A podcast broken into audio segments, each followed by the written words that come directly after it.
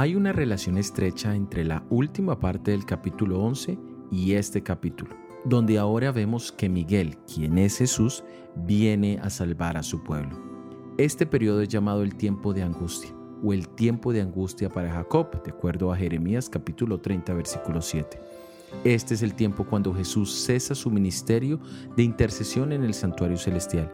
Entonces los poderes de las tinieblas que han sido retenidos desencadenarán sobre el mundo una furia indescriptible. En medio del tiempo de angustia hay una seguridad, y es que el pueblo de Dios será libertado.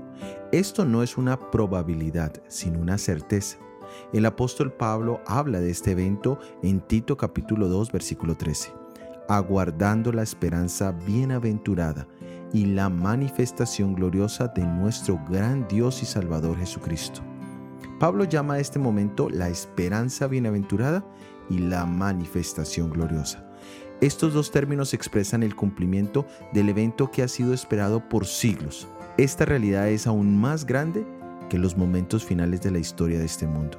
En medio del tiempo de angustia, la espera de la venida de Jesús es aún más grande. Si no existiera esa esperanza, seríamos los seres más miserables de este mundo. Pero el Evangelio es buenas noticias. Que Miguel se levante por su pueblo son buenas noticias. Por eso debemos tener en nuestro corazón las palabras de la primera epístola de Pedro capítulo 1 versículo 13.